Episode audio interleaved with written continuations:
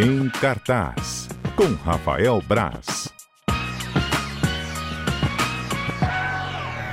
Boa tarde, Rafael Braz. Boa tarde, Johnny. Boa tarde, ouvintes. Rafael, eu tô olhando aqui os assuntos que você separou pra gente. Quando eu bati o olho nesse primeiro filme, eu já pensei no filme brasileiro, mas não, não tem nada a ver, pelo jeito. Né? Não, não tem nada a ver, né? O, o filme que o Johnny se, se refere é o Besouro Azul, filme novo de super-heróis, a galera adora filmes de super-heróis, e que está no cinema, estreou hoje nos cinemas, e o Johnny confundiu com O Besouro, que é aquele filme brasileiro, né? De muita capoeira, tem... Histórias ali de banda. É, uma religiosidade, uma espiritualidade ali, que é, é bem legal. Eu gosto muito desse filme. E, e que tipo de, de super-herói a gente vai ter aí? O Besouro Azul é um caso curioso, porque ele é um super-herói pouco conhecido, um super-herói menor.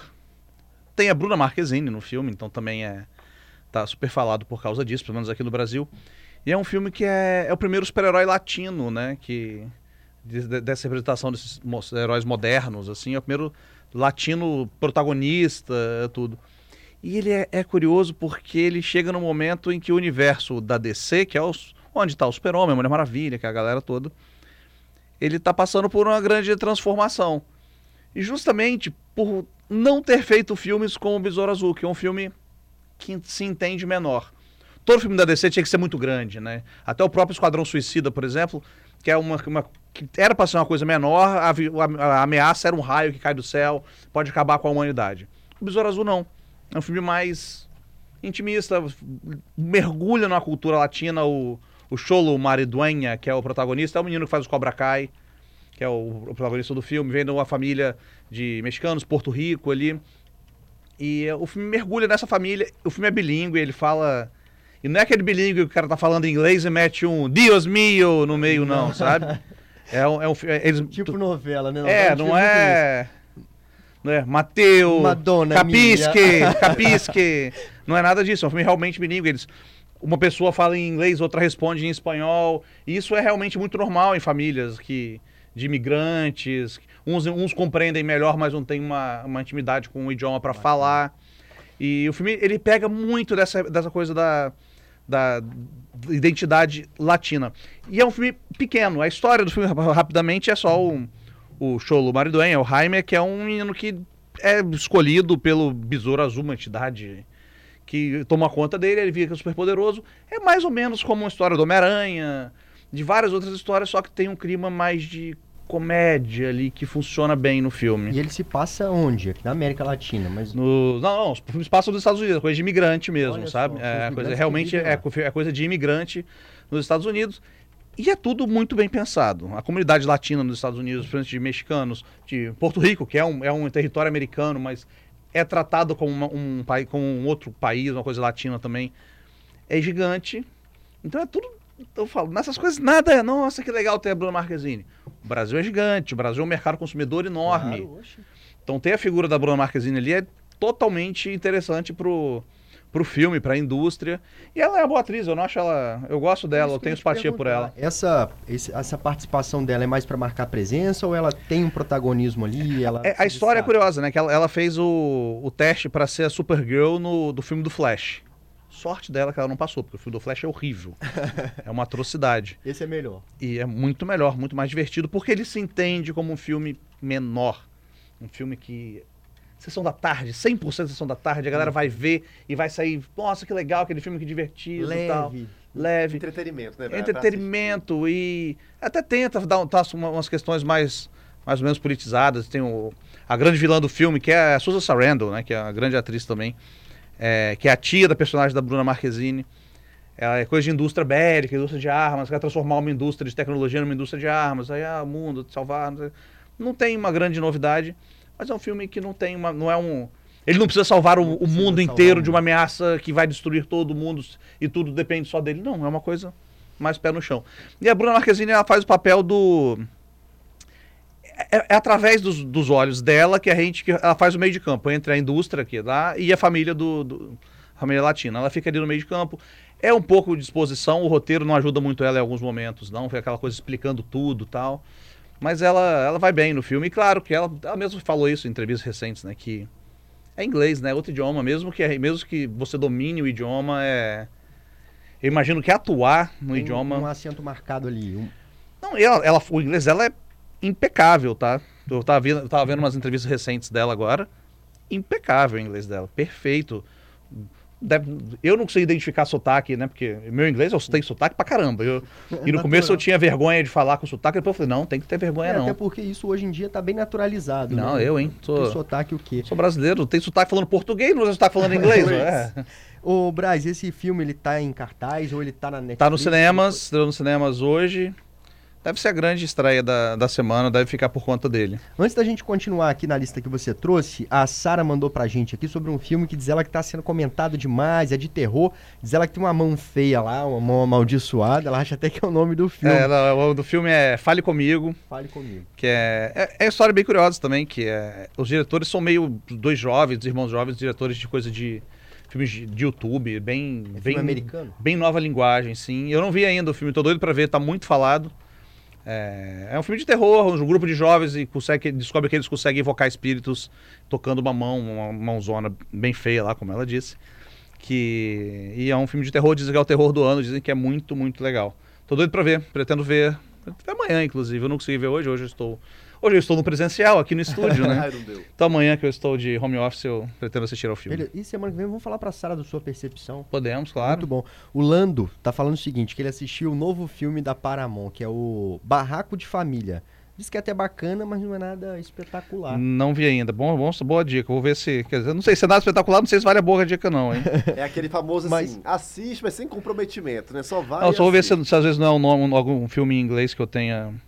É, Ah, tá, tá. Eu sei qual é. Eu fui da Cacau Potá- Potássio. Tá, eu sei qual é. Não, não vi, não. depois tá no- no Paramount Plus, né? sobre. É isso que ele disse aqui pra gente. Mas não é nada espetacular. Não, não vi segundo- ainda. Segundo o nosso ouvinte. Ô, Braz, e tem na Netflix também o Eleito. O Eleito. O Eleito é uma série. Estreou ontem na Netflix. É uma adaptação de um, de um quadrinho. Que eu- é uma história de quadrinho que eu li há muito tempo e eu gostava muito dela. Que ela chamava American Jesus, mas eu acho que ela virou. Depois, ela foi relançada como O Eleito. Que é a história de um jovem, uma- um adolescente, 12, 13 anos, que começa a ter uns. demonstrar uns poderes meio estranhos, umas coisas meio. Vai ficando super poderoso. N- Não, não, é fazer uns, uns milagres, so- sobrevive a um acidente. O que que tá acontecendo? Aí depois apareceu umas chagas, então será que aquele jovem é a reencarnação de Jesus Cristo, né? Ah, ele Então começa daí a vem, é, daí vem a coisa do American Jesus. E a série é muito legal, que a série leva essa história pro interior do México. E o interior do México é uma região muito religiosa. Então tem um fervor religioso todo em, em torno disso. A série tem seis episódios, então é curtinha, 40 minutos cada episódio.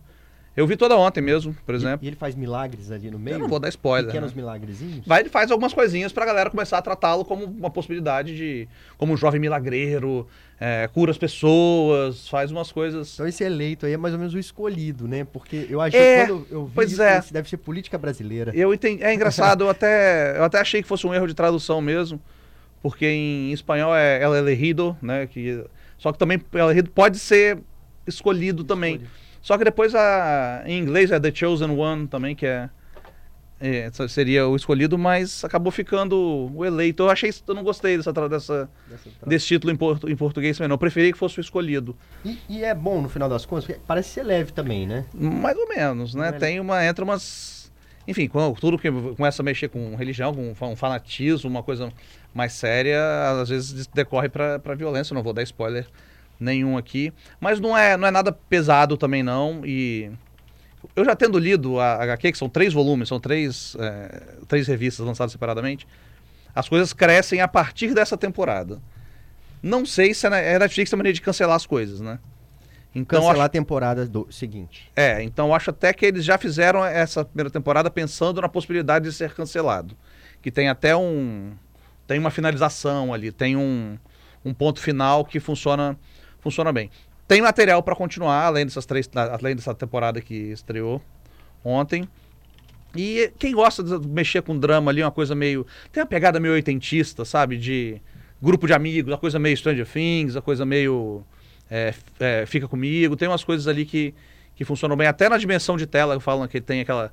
Parece aquelas TVs de tubo antiga, então ela tem a barra preta do lado.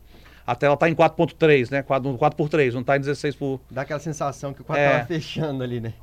E funciona bem, é, é legal. Eu gostei. A crítica completa tá lá em a Gazeta, se alguém quiser procurar, deve, deve estar na capa, ou então procura, joga o eleito, ah, o, ele- o, que é o nome? O eleito O eleito. e meu nome no Google que aparece lá. Olha só, Braz, pessoal falando aqui sobre o, o filme lá que o Lando falou que é bacana, mas não é nada espetacular, que é o Barraco de Barraco de Família. Família. Aí o Luiz Lima assistiu. Ele disse que é bom. Ele gostou bastante, então ele já tem uma outra percepção, né? Eu sempre falo que eu gosto, eu adoro quando as pessoas gostam dos filmes. Mesmo que eu não goste, mesmo que eu fale mal pra caramba. A maioria dos filmes não, não tem po- potencial ofensivo, nada do tipo. Então eu gosto que.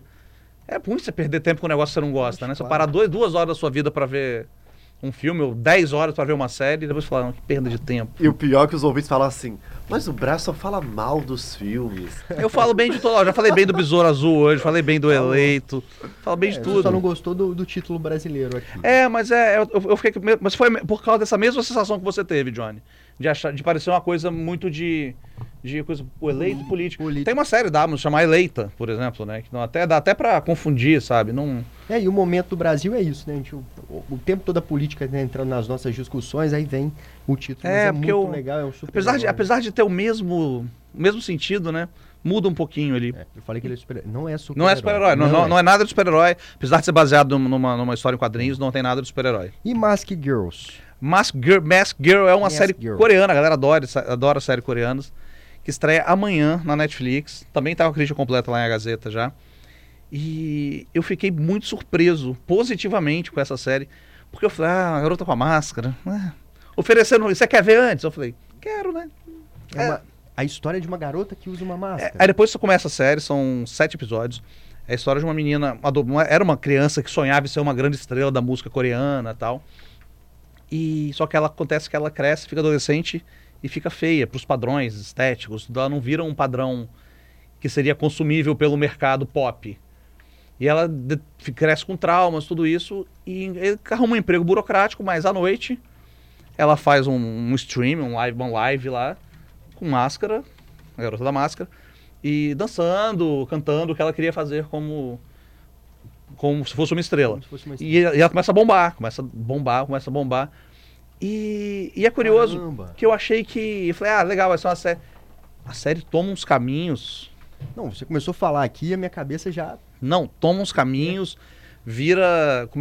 E cada episódio é contado, não são todos, mas a grande parte deles é contado por um personagem diferente, né? Ela repete depois em alguns momentos. Então a história começa aqui, de repente outro personagem conta o ponto de vista dele, aí uma terceira entra no meio e, e isso, vai, isso vai amarrando as coisas, é muito bem E feita. tudo gira em torno desse- Dessa garota da dessa máscara. ascensão dela. E ela vai crescendo ali na série, Braz. Não, é que tá, eu não vou dar spoilers aqui, né? Não vou, Não, não vou falar o que fala acontece. dessa- Não, ela já, quando a gente conhece ela, ela já tá bombando. Já não tá é uma- bombando. Já, já é famosa na internet. E as coisas tomam as proporções diferentes, vai crescendo, crescendo, até explodir num algo que você não espera. Então é uma série que tem muito pegada de cinema, que sei, é, tem muita referência do Park Chan-wook, que é um diretor coreano. O primeiro diretor coreano a bombar mesmo o mundo afora. O diretor do Old Boy, da trilogia da Vingança. É, ele, foi, ele ganhou o Cannes ano, ano- recentemente, ou ficou, foi o segundo Cannes, não lembro, com decisão de partir. É um baita diretor. O diretor de produção dele trabalha na, na série, então tem muita estética muito parecida e parece muito cinema, não parece série. É muito diferente dos- das séries coreanas que a Netflix tem lançado, que tem uma pegada mais novelesca, coisa um pouco mais infantilizada em alguns momentos. Essa série não, é uma série mais adulta, tem violência, tem muita coisa, sexo, que não quase não tem. As produções coreanas são muito pudicas, assim, né? É um tipo de, da, da cultura deles mesmo.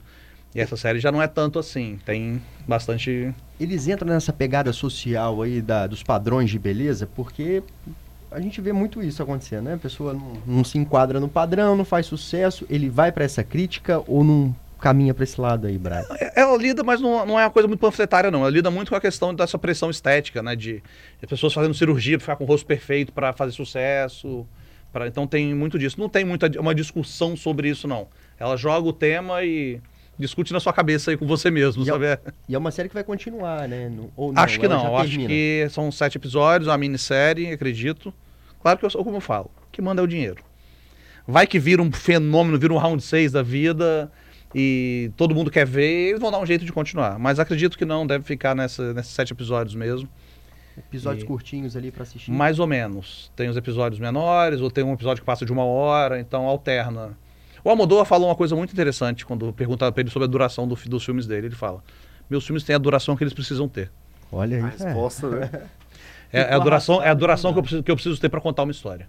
Mas Tá. eu, já, eu- eu já falei aqui, Braz, eu tenho assim uma dificuldade, gente. Passou de duas horas e meia ali, eu já falo assim. Eu também, porque, mas porque os filmes que têm passado duas horas e meia recentemente são os Velozes e Furiosos, Marvel 47. E esses filmes realmente estão cansando. Mas eu acho que o filme é, é bom, não, eu, acho, eu não vejo problema dele ser grande, não. Assim, eu, eu, eu gosto até. De ter uma história bem contada, bem desenvolvida e tal. Braz, muito bom. Muito boas essas dicas. Pra quem quer leveza, então, o eleito?